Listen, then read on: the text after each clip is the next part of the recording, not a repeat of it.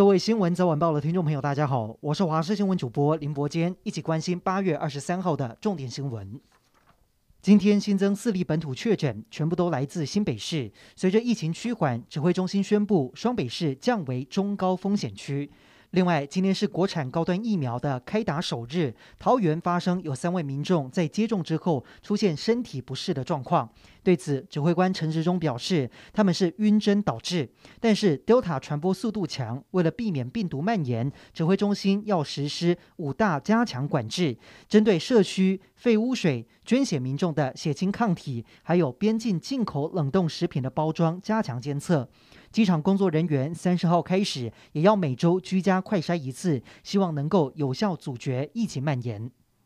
由于疫情的关系，指挥中心要求从高风险国家入境的旅客要入住集中检疫所。但是有一名从印尼返台的傅小姐表示，入住台电林口训练中心集中检疫所期间，常常吃到烂掉的水果，又或是臭酸没有煮熟的食物，反应无效，甚至亲友送的食物还有外送都没有办法。对此，指挥中心表示这是零星个案，强调只要在规定时间都可以外送。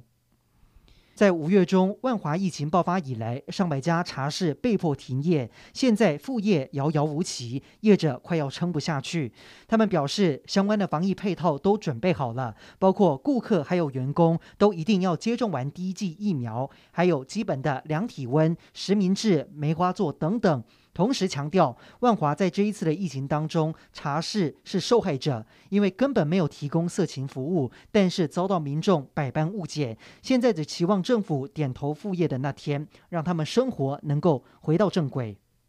从越南来的非洲猪瘟肉制品，光是月饼就有一百多个。由于越南人也过中秋，也吃月饼，还有传统家乡味的火腿肠以及荷叶包猪肉卷，这些其实都是越南的当地美食。不少新住民通过通讯软体下单，一解乡愁，但是却也让非洲猪瘟入侵台湾。目前已经遍布全台二十一个县市，警政署出动七万多名警力投入清查。从三月到现在，恐怕已经有不少肉制品被吃下肚。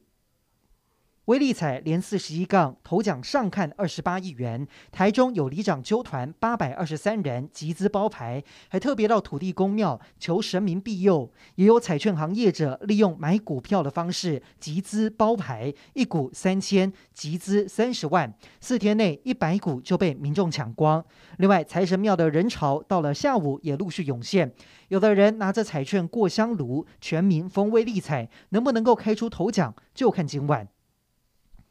台股终于涨了，航运、电子同步走阳，带动八大类股齐扬，指数中场大涨三百九十九点九点，以一万六千七百四十一点八四点作收，重回一万六千七百点关卡。